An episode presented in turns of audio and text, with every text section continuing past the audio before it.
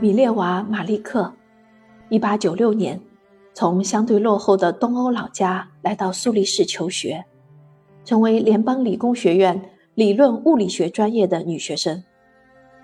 她坚韧独立的性格深深吸引了她的同班同学阿尔伯特·爱因斯坦，并得到热烈的追求。经过了甜蜜的热恋期，问题显现在二人之间。随着家庭的反对，反犹太主义盛行，科学精英界对女性的偏见，以及其他种种失落、悲伤和欺骗，爱因斯坦与米列娃之间的波西米亚式伴侣关系面临着重重挑战。主人公米列娃站在阿尔伯特投下的巨大阴影里，失去了自己的光芒，经历了爱与幻灭。女性如何自我救赎？这是一本经过详细调查研究之后写成的传记小说。它不仅讲述了一个一直生活在爱因斯坦身后的聪慧迷人的女性的故事，而且赋予了这个故事一定的时代意义。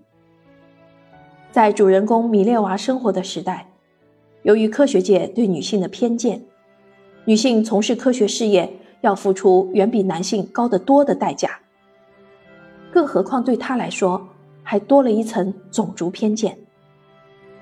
尽管如此，米列娃还是凭借他的智慧和家庭的支持坚持了下来。但是，他和爱因斯坦结婚之后，牺牲了自己的抱负，成就了爱因斯坦，自己却没有成为像居里夫人那样的女科学家。这一点。是很值得现代女性深思的。本书的作者，美国人玛丽·本尼迪克特，毕业于波士顿学院和波士顿大学法学院。他出版的作品有《蝶泳》《地图盗贼》《基尔戴尔的布里吉德》《卡耐基的女仆》《另一个爱因斯坦》等。本书是湖南文艺出版社。二零二一年八月出版的，译者孔德芳。如果您对这本书的内容感兴趣的话，不妨去阅读一下原文。好，今天我的推荐就到这里，感谢您的聆听，期待与您的下一次相聚。再见。